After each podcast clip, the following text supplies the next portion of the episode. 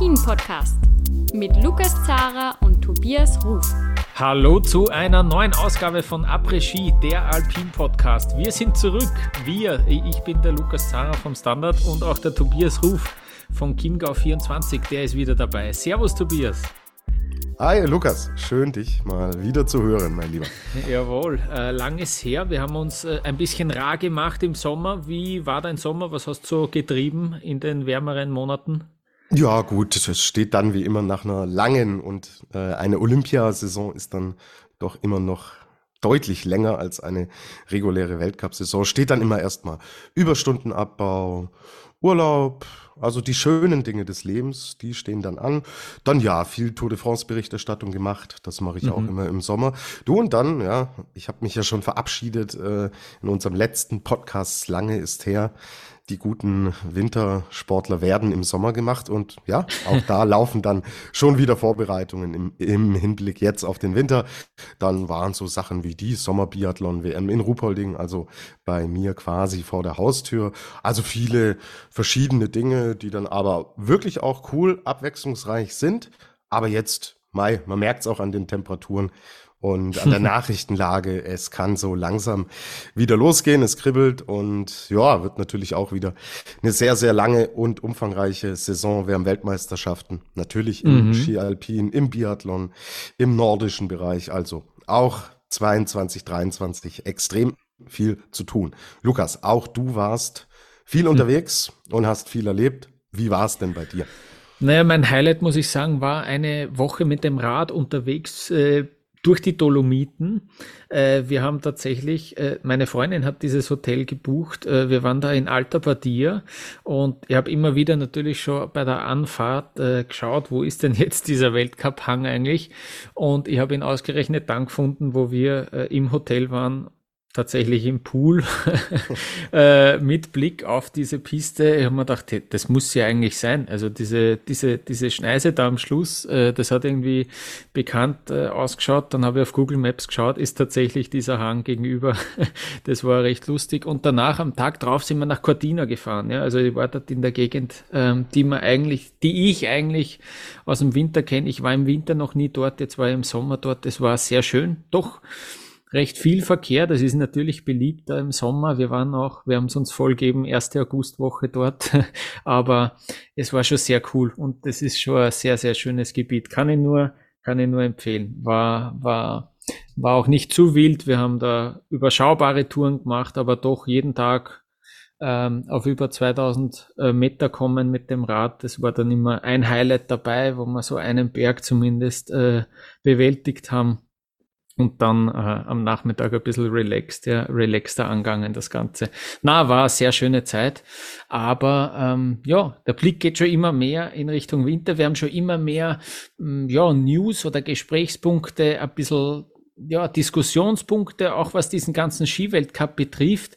Ähm, was mir da zuallererst einfällt, ist schon wieder einige Wochen eigentlich her, aber es gibt dann wirklich neuen Organ-Player am Markt mit Van Dier natürlich, mit dem neuen Ausrüster da von Marcel Hirscher Red Bull, die haben sich da Orgel-Leute geholt.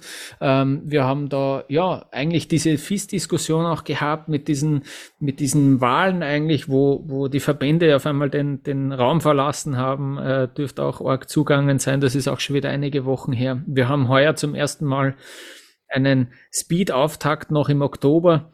Ähm, das wird, äh, das wird ganz spannend sein. Ähm, All diese Themen, das äh, haben wir uns jetzt vorgenommen, Tobias, äh, alle diese Themen wollen wir in einer eigenen Folge besprechen, so was sich, was sich so ähm, getan hat. Ähm, das werden wir so, ja, äh, eineinhalb Wochen vor dem Weltcup-Auftakt einmal äh, planen. Das ist so der aktuelle Stand. Äh, da wollen wir uns melden mit, mit eben so den, den heißen Themen rund um den Skiweltcup. Und dann in der Woche vor Sölden äh, werden wir uns melden mit so einer sportlichen Vorschau auf diese ganze Saison. Ähm, was hat sich, was hat sich getan vielleicht bei den Trainern? Ähm, der Christoffersen mit seinem Wechsel zu Van Dier ähm, probiert da nochmal was ganz radikal anderes in seiner Karriere. Ähm, wer sind wirklich die Kandidaten? Von wem kann man wie viel erwarten? Das werden wir dann so eben ein paar Tage vor Sölden ähm, in einer eigenen Folge abarbeiten. Und heute, Tobias, haben wir ja ein, ein ganz eigenes Thema, das eigentlich ja auch immer wieder im Sommer so aufkommt, äh, nämlich dieses ganze Skitesten, von dem, von dem auch immer alle reden. Genau. Also das, diese Folge heute ist so unser persönliches Sölden eigentlich. Ja. ja, genau. Season Opening Après-Ski ist zurück und macht schon Vorgeschmack auf die neue Weltcup-Saison. Ja, Lukas, ich selbst äh, hatte leider keine Zeit, deswegen hast du das Gespräch führen mhm. dürfen. Und bevor wir reinhören, gib uns doch mal kurz einen Überblick. Mit wem hast du gesprochen und was waren so die grundsätzlichen Themen, um die es jetzt geht? Ich weiß es natürlich schon, finde es extrem spannend, weil es auch mal wieder ein wirklicher Blick hinter die Kulissen ist, den man so im Alltag dann auch nicht mitbekommt. Genau, ich habe mit äh, Magnus Walch gesprochen, ein ehemaliger Skirennläufer, der fast im besten Alter eigentlich seine Karriere beendet hat und der jetzt ähm, einerseits äh, Ski testet, wirklich äh, als ähm, als freiberuflicher Tester, ja, der ist für Völkel engagiert und ist da wirklich, kommt auf, äh, laut eigenen Aussagen, auf 60 bis 70 Skitage im Jahr, äh, die er da wirklich Material testet, also ganz schön großer Aufwand. Und nebenbei, äh, und so bin ich auf ihn auch ein bisschen aufmerksam geworden, schreibt er auch selber Texte. Er hat für Ski Racing Media eben einen Bericht geschrieben, auch über das Skitesten und dann haben wir gedacht, hey, das wäre cool, wenn er uns das auch ein bisschen erzählt. Da habe ich auch ein paar äh, detaillierte Nachfragen noch gehabt. Und darüber reden wir eigentlich. Das ist so der Fokus, wie wirklich dieses Skitesten ausschaut. Wer sind eigentlich die Leute, die die da testen? Sind das lauter Ex-Rennfahrer oder, oder gibt es da auch ähm, andere, die, die dafür in Frage kommen? Was ist da wirklich, was wird da für ein Aufwand betrieben, dass man äh, das Material zusammenstellt und vor allem, welche Schleifen durchlauft äh, so ein Ski, bevor überhaupt die Profis, die wirklichen Spitzenfahrer, Fahrerinnen äh, zum ersten Mal mit einem neuen Ski in Kontakt kommen. Und da ist der Magnus war ich wirklich ein, ein sehr cooler Gesprächspartner, der ist, äh, der ist da viele viele Wochen im Jahr unterwegs und, und äh, hautnah dabei und äh, kann uns darüber auch äh, einiges berichten. Zuerst reden wir kurz über, über seinen Werdegang, über seine Karriere, ähm, lernen ihn da ein bisschen besser kennen, dann eben wirklich über dieses äh, Skitesten äh, wirklich detaillierter ähm, berichtet er, wie, wie solche Skitesttage auch ausschauen auf der Piste. Und dann habe ich ihn auch noch ein bisschen, bisschen zur Zukunft befragt. Ähm, es geht um, um, um ja, um, um Trainings. Äh, jetzt äh, ist es ja wieder möglich gewesen. Übersee-Trainingscamps äh, haben viele, viele Teams absolviert. Äh, Magnus Weich ist selber sehr viele Rennen in Australien und Neuseeland gefahren damals äh, in seiner Karriere, um sich auch für den Weltcup dann zu empfehlen und vor allem Weltranglistenpunkte zu sammeln. Und ich habe ihn gefragt noch, was er eigentlich zu Trainings in Skihallen äh, sagt, äh, ob das irgendwie immer wichtiger wird. Es gibt in Österreich schon eine kleine eine kleine Diskussion, äh, dass, dass es nicht schlecht wäre, so eine Skihalle zu haben. Äh, das wird, glaube ich, nur ein spannender, ein spannender Punkt äh, in einem Land wie Österreich. Dann, wozu brauchen wir da eine Skihalle? Äh, das wird eine Diskussion werden. Ich glaube, dass der ÖSV sich zunehmend dann dafür einsetzen wird, sowas einmal äh, zu bauen und zu errichten. Aber ähm, genau, auch dazu habe ich ihn befragt. Ich finde, es ist ein, ein spannendes Gespräch geworden, ein sehr schönes. Äh, danke an dieser Stelle an den Magnus Weich, dass er sich dazu so, ähm, so rasch und so easy äh, bereit erklärt hat, dass er bei uns im Podcast dabei ist. Und äh, ich würde sagen, wir gehen gleich rein und, und hören uns an, was Magnus Weich so zu sagen hat. Das Interview mit ihm jetzt.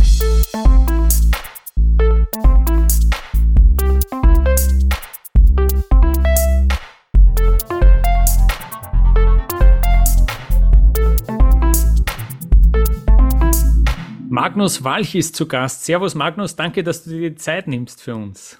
Servus Lukas, sehr, sehr gerne. Magnus, kannst du, äh, ich, ich beginne gleich mit einer kniffligen Frage, kannst du vielleicht in ein bis zwei Minuten zusammenfassen, deinen Werdegang, deine, deine Skikarriere, wie du dazu gekommen bist und wie deine Karriere verlaufen ist? Nichts weniger als das will ich von dir wissen zu Beginn. ja, sehr gut. Ähm, ich probiere es ganz, ganz kurz. Ähm, also ich bin durch den Skiclub Alberg eigentlich zum Skifahren und zum Rennlauf gekommen und ähm, habe mich dann nach der Hauptschule dazu entschlossen, in der Skihotelfachschule Bad Hofgastein meine Ausbildung zu machen. Bin dort ähm, fünf Jahre zur Schule gegangen und haben dann eine Profikarriere gestartet. Als Skirennläufer war zehn Jahre lang Profi, ähm, mehrere Jahre lang im ÖSV, ähm, vom Nachwuchs-Europacup bis zur Weltcup-Mannschaft und aber auch, da ich äh, einige Jahre keinen Kaderstatus hatte, auch mit einem Privatteam unterwegs, mit dem Team Global Racing. Also haben da doch ähm, viele Facetten des Rennsports kennengelernt und letztes Jahr habe ich mich dann dazu entschlossen, meine Karriere zu beenden und einen neuen Weg zu gehen. Mhm. Und zwar als amtierender Riesenslalom-Staatsmeister in Österreich bist du zurückgetreten. Warum denn das? ja, genau. Ja, es war doch, ich war eher ein, ein Spätzünder, wie man so schön sagt. Und ähm, in Österreich ist es natürlich so, dass der Nachwuchs heraufdrängt an die Spitze und äh, der ÖSV wollte doch, dass man eher auf die Jungen setzt und ich war mit meinen damals äh, 28 Jahren dann schon zu alt für das System und haben leider keine Chance mehr bekommen. Äh, jetzt äh, natürlich vielleicht sogar unangenehme Frage, aber wie war denn das als äh, sozusagen zunehmend alternder Athlet behandelt zu werden, wenn dir dann irgendwie auch kein großer Leistungssprung mehr zugetraut wird, sage ich jetzt einmal, und du da de facto aussortiert wirst? Ähm, ja, und du sagst ja auch zu alt für das System. Ähm, wie, wie hat sich das angefühlt? Ja, das war natürlich, natürlich hart. Man arbeitet jeden Tag ähm, jahrelang dafür, für, für ein Ziel, das man vor Augen hat. Und äh, natürlich, es geht nicht immer nur nach oben und es kommen immer wieder Tiefen. Und ähm, wenn man natürlich dann nicht die Chancen kriegt, nicht die Möglichkeiten kriegt, ähm, die man gerne hätte, ist das natürlich hart es war nicht so, dass ich unfair behandelt worden bin, also überhaupt nicht. Ich fühle mich da, ich bin da sehr dankbar für alles, ähm, was sie vom Verband gekriegt haben. Es war einfach nur leider schade, dass sie nicht länger die Möglichkeit und Chancen gekriegt haben aufgrund meines, meines Alters. Ja, aber auch von dir mal gelesen, du hast über dich selbst gesagt, dass du fast schon fanatisch warst nach dieser Skikarriere. Ähm, was, was, was meinst du damit? Also ich nehme an, du hast auch wirklich dein ganzes Leben natürlich äh, darauf ausgerichtet. Ja, es war schon so, dass es eigentlich neben dem Skisport in meinem Leben nicht viel gegeben hat. Also da war wirklich äh, vom Aufstehen bis ins Bett gehen eigentlich äh, der Kopf immer beim, beim Sport man hat sich täglich da Gedanken gemacht, wie man besser werden kann, wie man besser wird. Und wenn man ins Bett geht am Abend, dann überlegt man sich, ob man das auch, seine Ziele, die man sich am Tag gesetzt hat, äh, erreicht hat. Also es ist doch äh, ein sehr, sehr erfüllendes, vollgefülltes Leben als Skirennsportler gewesen. Ich denke, dass das bei vielen Sportlern so ist. Ähm, die haben das wirklich zu 100 Prozent gelebt und das war dann doch sehr intensiv. Hm. Ich habe jetzt noch eine knifflige Frage vielleicht. Was hat denn so äh, die Skikarriere ausgemacht? Was hast du so für ein Fazit gezogen aus deiner, aus deiner aktiven Karriere? Was hast du vielleicht daraus gelernt? Ja, also mitgenommen habe ich sehr, sehr viel aus meiner, meiner Karriere. Bin doch persönlich mich sehr stark weiterentwickelt. Gerade die ganzen Eigenschaften, die man als Sportler braucht, die nehme ich auch sehr, sehr gern mit in mein, mein kommendes Leben. Also einfach die, die Entschlossenheit, die, die Willensstärke, die Begeisterung, die Ausdauer und die Konsequenz auch, die man als Sportler braucht, ähm, kommen mir auch jetzt in meinem Berufsleben zugute. Und äh, man hat natürlich neben den ganzen Charakter Eigenschaften natürlich auch soziale Kompetenzen aufgebaut. Also wie man mit Menschen gut umgehen kann, mit Teamkollegen, wie man ähm, mit Vorgesetzten auch umgeht. Es ist doch ein großes Lernen, das da stattfindet während einer Karriere. Und das geht über viele Facetten, wie gesagt, in dem Charakter, soziale Kompetenz, ähm, natürlich auch ähm, sportlich, also man setzt sich mit, mit dem Körper auseinander, man lernt da sehr viel und ja, ich würde sagen, der Skirennsport oder Leistungssport allgemein ist doch ein sehr, sehr guter Lebenslehrer. Und äh, zwar sogar für die, für die Karriere danach, die du jetzt schon angesprochen hast.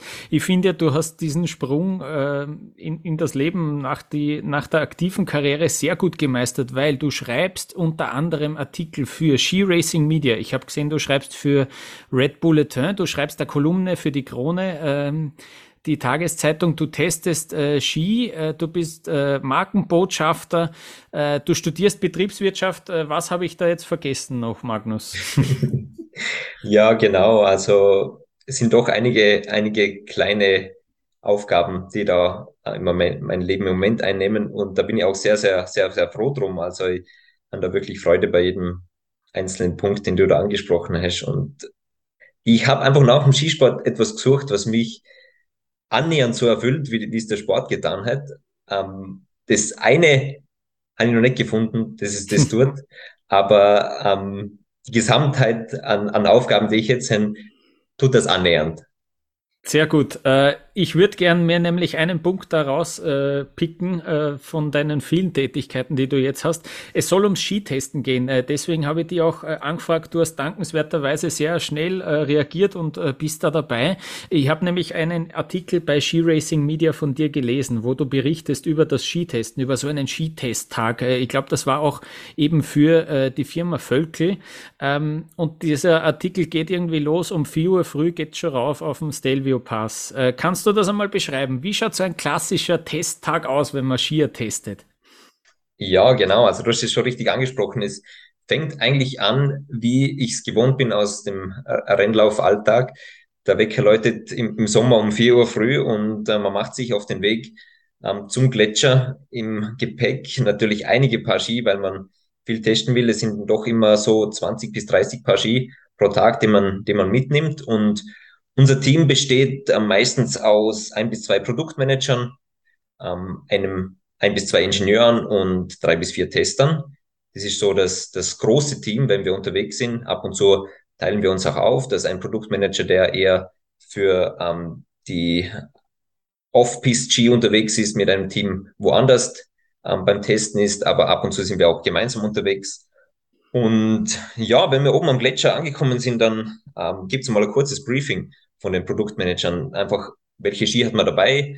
Um, um was geht's heute? Sind es neue Innovationen? Sind es ähm, einfach kleine Verbesserungen oder ganz neue Projekte? Was will man mit den Änderungen erreichen? Und dann startet man eigentlich schon direkt hinein und jeder von den Teammitgliedern fährt dann mindestens eine Fahrt pro Modell und macht sich Gedanken, wie sich der Ski anfühlt, was gut ist, was noch besser sein, sein muss. Also es geht da um ähm, Dynamik, um Grip, um Fahrverhalten, um Durchgängigkeit, um vor allem auch, ähm, ob das der Zielgruppe entspricht, für die die Ski gebaut sind. Und man macht sich dann nach jeder Fahrt dann seine Notizen und am Ende des Tages gibt es dann ein, ein großes Meeting, wo dann alle Eindrücke zusammenfließen. Und äh, du selbst bist da bist da regelmäßig auch noch auf den Skiern und du testest da auch äh, das ganze Jahr über. Was ist da so dein Ausmaß? Genau, also wir sind doch das ganze Jahr wirklich unterwegs, also Sommer wie Winter und ähm, jede Woche ein bis zwei Tage. Also das kommt dann doch einiges an, an Tagen zusammen. Ich würde so sagen, 60, 70 Tage pro Jahr ähm, bin ich dann auch am, auf den Ski zum Skitesten unterwegs. Und äh, noch einmal, um, um das sicher zu gehen, auch wirklich in jeder Woche im Jahr, oder wie? Ja, genau. Außer natürlich, ähm, die Bedienungen passen mhm. gar nicht, dann verschiebt man mal einen Tag auf die nächste Woche, dann sind sie in der nächsten Woche dann zwei statt einem Tag. Also ich mache mir jetzt heute noch auf den Weg aufs Stilfsjoch auch wieder und ähm, wir haben dann morgen wieder, wieder den nächsten Testtag. Oh, Wahnsinn, okay, also ganzes, ganzes Jahr über. Ähm, jetzt, wenn ihr wenn ihr euch da so einen Ski anschnallt, äh, es gibt ja dann, glaube ich, auch so, so also wirklich, wie, wie, läuft das ab, dieses Feedback zu geben? Habt ihr da einen Feedbackbogen, wo ihr dann äh, eben auch wirklich das in Zahlen fasst, euer Gefühl, dass ihr, dass ihr da äh, mitbekommt beim Fahren? Genau, wir haben so einen Leitfaden und an dem wir uns orientieren natürlich. Und wir probieren auch während dieser Fahrt oder wenn es auch mal zwei Fahrten sind pro Modell, auch alle Schwungarten auszuprobieren. Das heißt, wir fahren kurze Sprünge, wir fahren lange Sprünge, wir fahren geschnittene Sprünge und gedriftete Sprünge. Wir probieren kurze gesetzte Sprünge zu fahren. Wir probieren uns auch mal hineinzuversetzen in die Zielgruppe, die ab und zu vielleicht mit weniger Energie und Dynamik fährt, als wir es machen.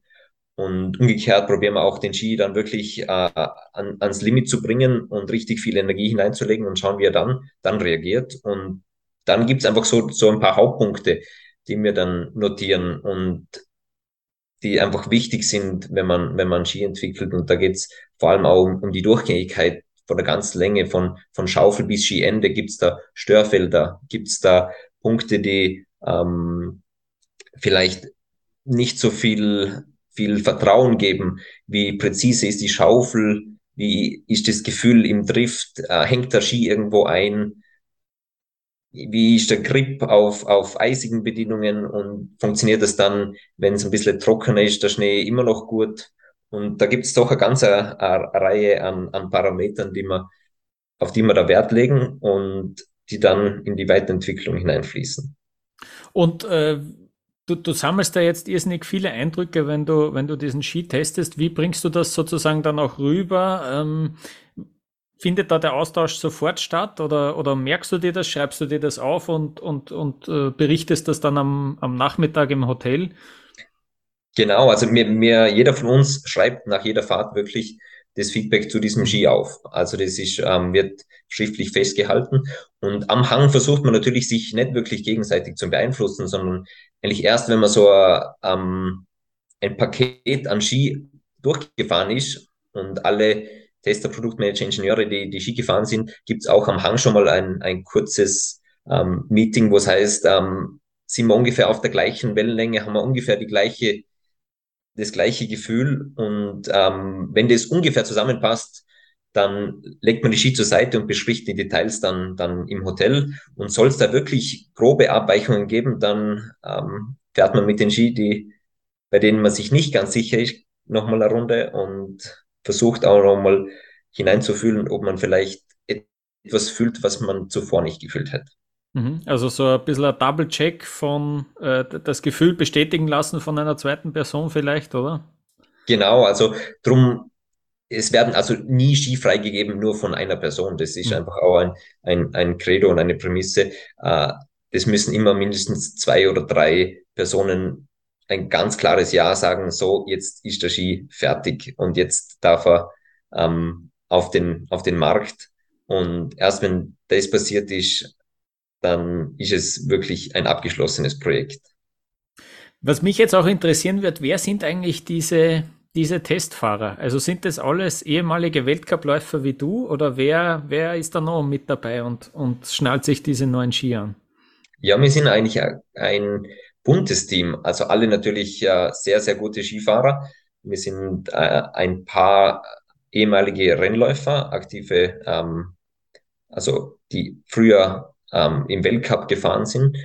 Es sind aber auch ähm, staatliche Skilehrer dabei, die jetzt zum Beispiel im Ausbilderteam ähm, der Skilehrer sind. Es sind ähm, Bergführer dabei, die jetzt dann, viel mit den Tourenski zum Beispiel unterwegs sind. Da sind, wir probieren einfach mit den, mit den Testern alle Zielgruppen ein bisschen abzudecken. Natürlich alles auf einem sehr hohen Niveau, aber doch ähm, alle abzudecken. Wir haben auch einen, einen Freerider dabei in unserem Team, ähm, der vor allem da für die, für die Off-Piste-G zuständig ist und eigentlich ein wirklich interessantes, buntes Team, das wir da haben. Und wie groß ist so ein, so ein Skitest-Team jetzt von Völkel? Kannst du das circa sagen? Ja, also es gibt zwei, hauptverantwortliche, zwei hauptverantwortliche Produktmanager. Ähm, die, die Anja Blininger, die ist zuständig für die On-Piste-Ski, für die Rennski und der Andy Mann, der ist zuständig für die Off-Piste-Ski, All-Mountain-Ski. Und dann gibt es so einen Pool aus Testern, das sind, wir sind ungefähr sieben bis acht.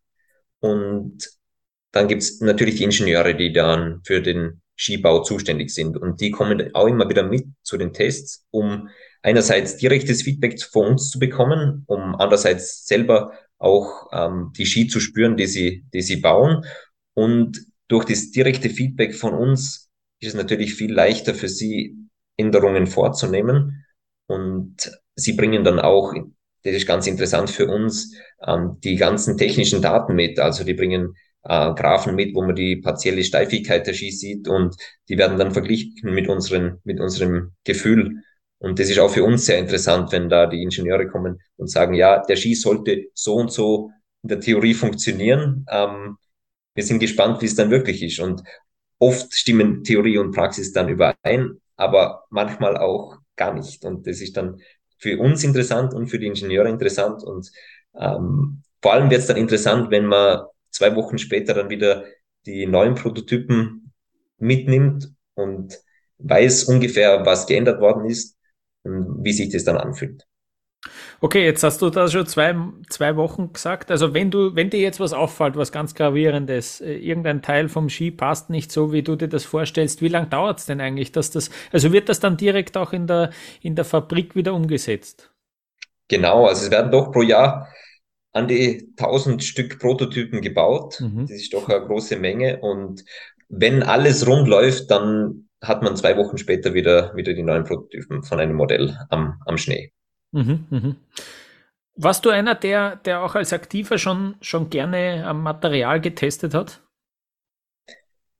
Ja, gerne ist immer die Frage. Also es ist natürlich notwendig, dass man am Material testet und es ist als Aktiver auch nicht immer leicht, weil man sich natürlich voll und ganz auf, auf sich und sein Skifahren konzentriert und ähm, da gehört das Material auf alle Fälle dazu, aber man, wie man so schön sagt, man verzettelt sich dann oft leider ähm, geht dann in eine Richtung, die dann sich herausstellt, dass sie doch nicht ganz so ideal ist. Und es war doch immer eine Herausforderung als, als Athlet. Und das ist das Interessante jetzt, wo es nicht um mein Skifahren selber geht und um meine Performance, sondern rein um die Performance der Ski, fällt mir das Skitesten viel, viel leichter als Athlet, weil ich ähm, damals einfach darauf fokussiert werde, dass ich mich persönlich weiterentwickle und dass ich besser werde. Und jetzt ist es mir völlig egal, wie ich Ski fahre, sondern es geht mir nur darum, dass die, dass die Ski gut werden. habe ich das, äh, habe ich das jetzt auch richtig verstanden? Dieses, dieses Materialtesten, das gehört halt einfach dazu, so, zu so einer Profikarriere, aber es ist halt auch ein bisschen, es ist so wie, so wie Hausübungen äh, in der Schule sind. Es gehört halt gemacht, äh, es macht jetzt vielleicht auch nicht immer Spaß, weil man auch nicht vielleicht unmittelbaren Nutzen daraus ziehen kann, aber es ist halt Teil von, von dieser Karriere. Also es ist ein großer Teil der Karriere und man sieht es bei, bei vielen Topathleten, die fast ausschließlich ähm, am Material ähm, tüfteln und wo ja das Skifahren selber dann fast schon zweitrangig ist. Aber das sind natürlich ein paar Ausnahmen. Aber grundsätzlich ist das Material schon ein, einer der großen Bestandteile des Skisports neben konditionellen Bereich, neben der Skitechnik, neben dem mentalen Bereich. Ernährung, da ist Material ein, ein ganz großer Teil davon, der, wie du sagst, nicht immer Spaß macht, ähm, oft schon Spaß macht, wenn man, wenn man was findet, was einen wirklich weiterbringt, wo das hm. wirklich mal in eine richtig gute Richtung geht und man merkt, ja, endlich habe ich etwas gefunden, mit dem ich den nächsten Schritt machen kann. Aber ab und zu ist es auch wirklich ähm, streng und, und mühsam, wenn man nichts findet, was funktioniert und wenn man tüftelt und tüftelt und ja, dann weiß man nicht, liegt es einem selber beim Skifahren, liegt es am Material, was ist das Problem? Jetzt, jetzt probiere ich es noch einmal anders äh, auch zu fragen. Ähm, würde man hin und wieder sich wünschen, statt diesen Materialtests halt doch mehr Zeit auch zu haben für Techniktraining oder für Konditionstraining? Oder sagst du, die an der Spitze, die sind ohnehin äh, technisch äh, ausgereift, die brauchen jetzt nicht mehr an der Technik trainieren, das passt schon, dass die, dass die sich da auch aufs Material konzentrieren? Also ich finde, dass man eben mit dem Material sehr, sehr viel herausholen kann und darum ähm, das schon sehr, sehr wichtig ist ich glaube, dass es sehr, sehr individuell ist auch. Also es gibt Athleten und Athletinnen, die sehr, sehr gerne mit dem Material arbeiten und viel Zeit darin investieren.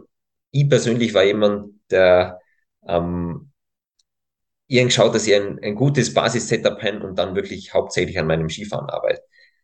Und das ist, glaube ich, wirklich, wirklich individuell. Mhm, mhm, ja. Ähm, wie, wie schaut das jetzt aus für Rennskier? Wie, wie umfangreich werden, werden die getestet, bevor überhaupt jetzt äh, Spitzenathleten ähm, eine Schifrin oder ein ähm, ja, äh, andere Spitzenathleten da überhaupt zum ersten Mal diesen, diesen Ski dann berühren?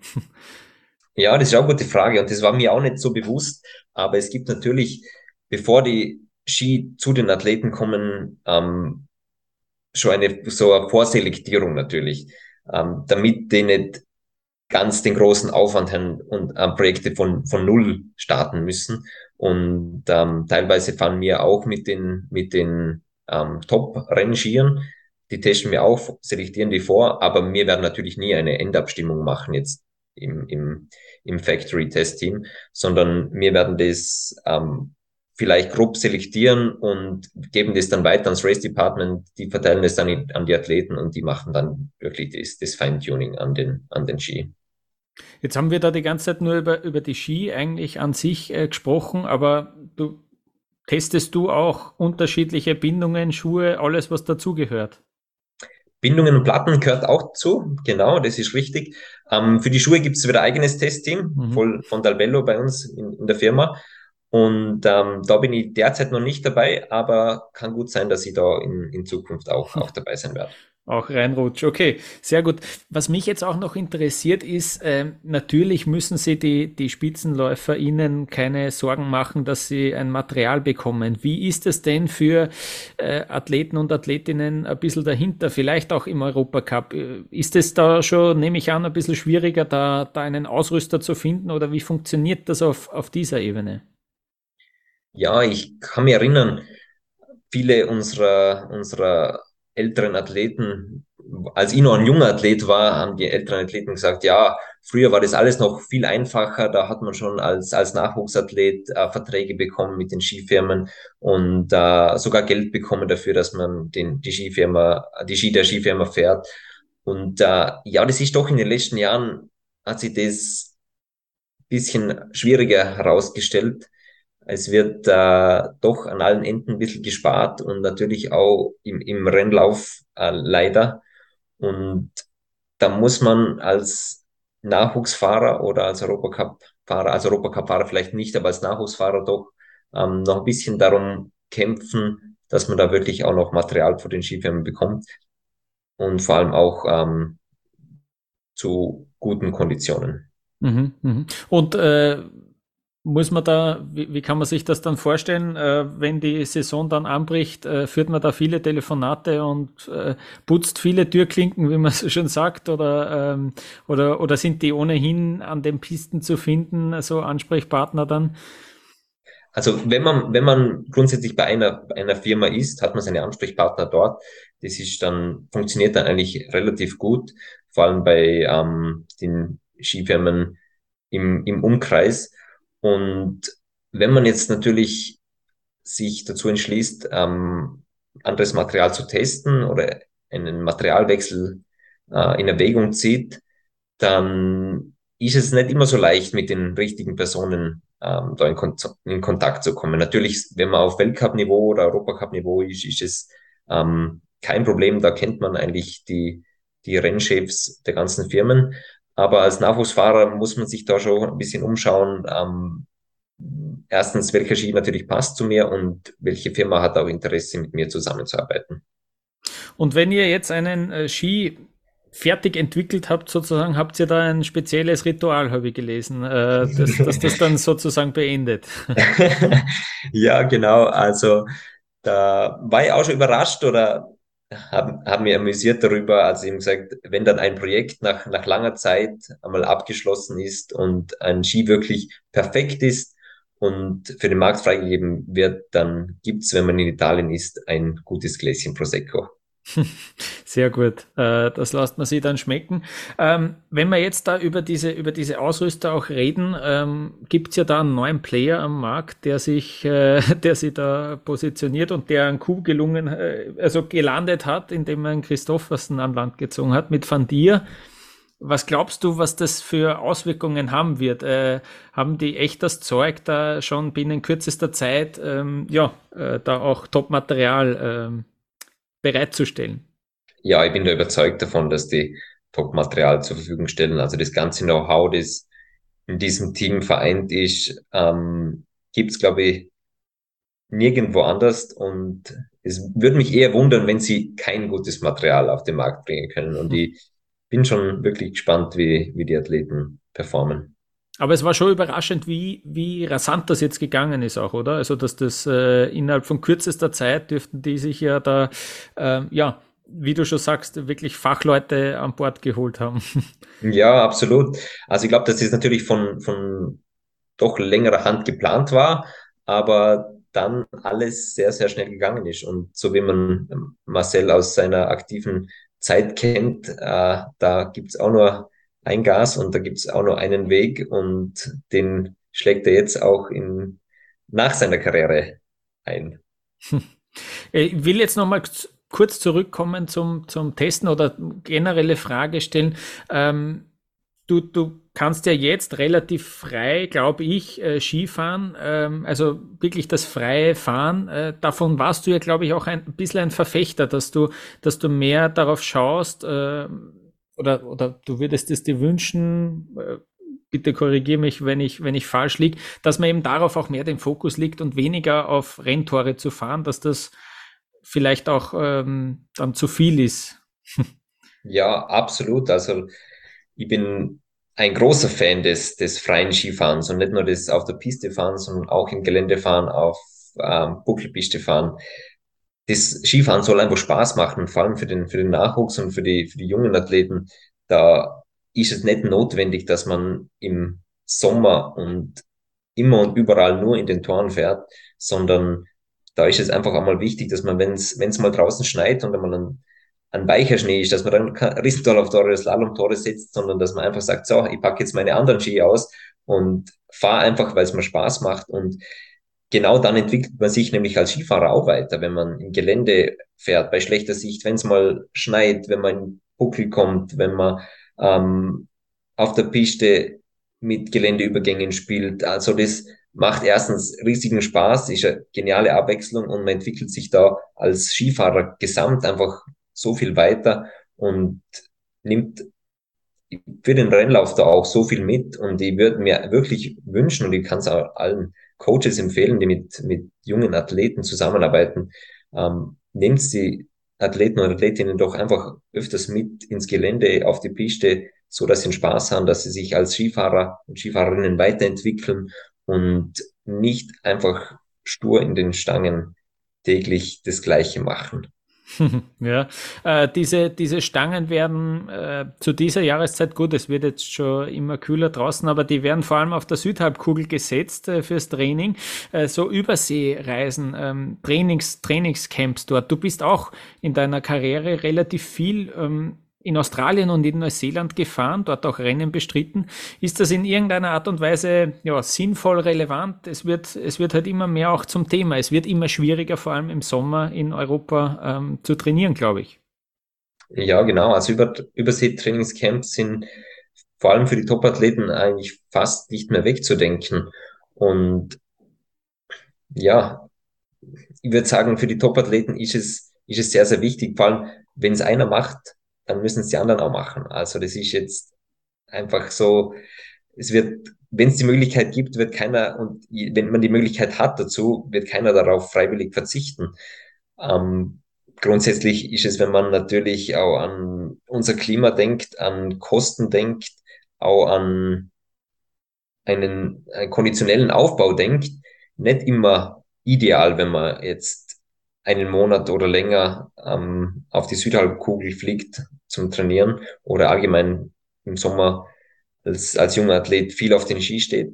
Also für mich wäre da vielleicht auch andenkenswert, dass man sagt, ja, junge Athleten bis zu einem gewissen Level, für die gibt's einfach im Sommer kein Skifahren und das ist gut für die Motivation. Man ist wieder heiß auf Skifahren im, im, im Herbst. Das ist gut fürs Klima. Da wird einfach weniger Reisetätigkeit stattfinden es ist gut für, dass der Skisport auch leistbar bleibt, weil junge Athleten brauchen auch oft viel Budget, um am Gletscher zu trainieren, um auf die Südhalbkugel zu fliegen. Also wenn es da irgendwie eine Art Reglementierung geben würde, sogar wäre es äh, auch gut für den Skisport, dass der auch leistbar bleibt im, im, auf den Lower Levels. Und keine Ahnung, wie sowas umsetzbar ist, aber wäre auf jeden Fall einmal wert, darüber nachzudenken. Mhm. Eine Frage habe ich noch zu diesen Rennen in Australien und in Neuseeland, die du dort auch äh, bestritten hast. das ist ja schon auch ein bisschen eine eigene Welt. Ich glaube, abseits von der, von der wirklichen Skirenn-Bubble, sage ich jetzt einmal, äh, kriegen das auch nicht so viele Leute äh, wahrscheinlich mit. Also in den, in den in den größeren Medien sind ja die Ergebnisse dann, dann auch nicht so, so präsent. Äh, was ist das für, für Welt oder für Ebene? Ähm, was, was sind das für, wie kann man sich das vorstellen, diese Rennen in, in, in Neuseeland zum Beispiel? Ja, durch das, dass doch viele Top-Teams auch äh, nach Übersee fliegen, sind es doch auch sehr gut besetzte Rennen. Also da ähm, haben die auf jeden Fall Europacup-Niveau, teilweise sogar noch, noch höheres Niveau. Also wenn man sich auch Ergebnisse jetzt anschaut von Südamerika zum teilweise, da ähm, findet man in den ersten zehn dann fast ausschließlich Weltcupläufer bei manchen Rennen. Und das Niveau ist sehr, sehr hoch dort. Das ist äh, einerseits eine Standortbestimmung für viele. Es ist aber auch ein gutes Renntraining für viele und andere holen sich dort aber auch wichtige Punkte für die Weltrangliste die sind dann wieder sehr, sehr nützlich in der nördlichen Hemisphäre dann im Winter. Hm, genau, so hast du es auch gemacht äh, damals, oder? Du hast dir auch Punkte geholt, dass du dann äh, höhere Chancen hast, in den Weltcup zu kommen. Genau, absolut. Die haben da im Sommer einfach meine Weltranglistenposition so verbessert, dass ich, wenn ich jetzt in einem Weltcup am Start bin, statt Startnummer 60, dann mit Startnummer 35 oder 40 komme. Und da sind die Chancen natürlich deutlich höher als ähm, wenn man mit Startnummer 60 am Start steht. Mhm. Und äh, eine Option für, für ein Training auch, äh, vielleicht auch in wärmeren Jahreszeiten, sind ja Skihallen. Äh, da gibt es jetzt auch ähm, sozusagen ja, ein bisschen einen Vorstoß oder ich würde sagen, ich glaube, ich, ich glaube zu erkennen, dass beim ÖSV da vielleicht jetzt auch ein bisschen mehr ähm, ja, de, der Wunsch geäußert wird, dass man vielleicht eine Skihalle ähm, äh, bald einmal bekommt. Ich glaube, ich glaube, das wird, das wird noch eine spannende Diskussion, ähm, das dann auch der, der, der großen Bevölkerung sozusagen zu, zu erklären, warum man sowas braucht. Ähm, du hast ja, glaube ich, auch in Skihallen trainiert, oder? Wie, wie, inwiefern äh, war das hilfreich auch für deine Karriere? Ja, doch einige, einige Trainings auch in den Skihallen Hallen verbracht. Und für uns Österreicher ist die nächste Skihalle einige Kilometer weit entfernt. Also man sitzt da doch einige Stunden im Auto, bis man zum Beispiel in, in Wittenburg bei Hamburg oben in der, in der Skihalle trainieren kann. Und ja, das ist wirklich ähm, Training. Das ist kein Genuss. Für mich war das mal nie, nie Genuss, sondern das ist wirklich äh, äh, hartes Training dort. Man fährt viele Umläufe, man ähm, ist, während es draußen 40 Grad hat drinnen in der, in der minus 5 Grad kalten Halle, hat keine Fenster und ja, ein, auch einen nur sehr kurzen Hang, wo man jetzt eigentlich ausschließlich Slalom trainieren kann. Für andere Disziplinen ist es äh, überhaupt kein Thema. Und für Slalomtraining ist es, würde ich sagen, ähm, eine gute Möglichkeit, man kann viel Umlauf fahren, man kann viel auf den Ski stehen, man kann auch Material testen, wenn man, wenn man gute Bedingungen hat in der Halle. Und ähm, für den Slalom denke ich auf jeden Fall, dass eine Halle eine gute Option ist, ergänzend zum, zum Outdoor-Skifahren. Mhm. Und für euch als Skitester aber eher nicht relevant oder seid ihr dort auch hin und wieder? Also wir haben es heuer das erste Mal angedacht, ähm, ob wir sowas in Erwägung ziehen, weil es doch auf unseren Gletschern kaum möglich war zum Skifahren. Aber das wäre das, das allerletzte, der, der allerletzte Ausweg, nur wenn es wirklich, wirklich brennt, weil einfach die Umläufe viel zu kurz sind. Man braucht ähm, doch viele Schwünge, um, um, einen, um einen Ski richtig zu spüren und dafür ist eine Halle einfach, einfach zu kurz. Mhm. Und wird man da überhaupt das, das, das richtige Tempo erreichen in einer Halle, dass man, dass ihr vielleicht jetzt auch, dass für euch auch wichtig ist zu sehen, wie verhält sich der Ski bei dem Tempo? Genau, das ist auch das, das Problem. Man hat dann vielleicht maximal vier, fünf Schwünge, die man dann fahren kann in einem wirklich guten Tempo, um äh, aussagekräftige, um ein aussagekräftiges Ergebnis zu erhalten, ja. Mhm, mhm. Und, und glaubst du, ist es, äh, glaubst du schon, wird das auch vermehrt genutzt werden in der Zukunft? Wird es vielleicht sogar mal ein äh, Teil von einem Weltcup werden, äh, so, so Events in der Skihalle? Was, was, was glaubst du, wie, wie schaut da die Zukunft aus? Ja, es hat ja mal einen Versuch gegeben mit einer Indoor-Europameisterschaft äh, im, im Skifahren. Ja, ich glaube, es ist nicht ganz so gut angekommen bei Athleten. Weil es doch ganz was Eigenes ist. Und ich, ich persönlich sehe jetzt keine große Zukunft im, im Hallenskisport. Andere mögen das vielleicht tun. Ich persönlich sehe das einfach als gute Ergänzung, als Möglichkeit, ähm, Ski zu fahren, wenn man sonst keine Möglichkeit hat. Und es ist allgemein einfach für den, für den Tourismus, in den, für den Wintertourismus gut, weil man in Regionen, in denen man normalerweise nicht Skifahren kann, auch mal Skifahren lernen kann und dann nach Österreich die guten Skigebiete kommen kann, um dort nachher richtig zu Skifahren, Ski zu fahren. Und für das sehe ich es als sehr, sehr gut an und als Werbung für den Skisport, damit Menschen zum Skisport kommen, aber als die Zukunftsvision des Skisports sehe ich es nicht. Magnus, vielen Dank für deine, für deine Insights, die du uns gegeben hast zum, zum Thema Skitesten, aber nicht nur, nicht nur darüber, darüber hinaus auch. Wo kann man dich denn ähm, am besten sozusagen verfolgen, was du, was du alles machst? Äh, hast du, ich nehme an, du hast eine Instagram-Seite oder, oder wo, wo kann man, wo kriegt man da am meisten mit von dir? Ja, also auf Instagram bin ich ähm, nur bedingt aktiv, aber ich teile da doch auch einige Male Sachen, die ich mache. Also entweder wenn ich schreibe oder wenn ich beim Skitesten unterwegs bin oder auch als ähm, Hobbyfotograf ab und zu. Aber sonst findet man mich auch im Winter äh, bei den Rennen. Ich bin da doch öfters auch dabei, im Weltcup, Europacup, aber auch bei FIS-Rennen oder bei Schülermeisterschaften. Bin da doch immer wieder vor Ort, auch für ähm, Firma Zina, für Firma Völkel als, als ähm, Markenbotschafter und Athletenbetreuer und findet man mich doch meistens im Winter auf der Piste. Sehr gut, Magnus. Vielen Dank. Wir wünschen dir einen, einen schönen Winter mit äh, coolen Rennen und coolen Einsätzen äh, auf der, auf der Testpiste. Danke für deine Zeit. Danke dir, sehr, sehr gerne.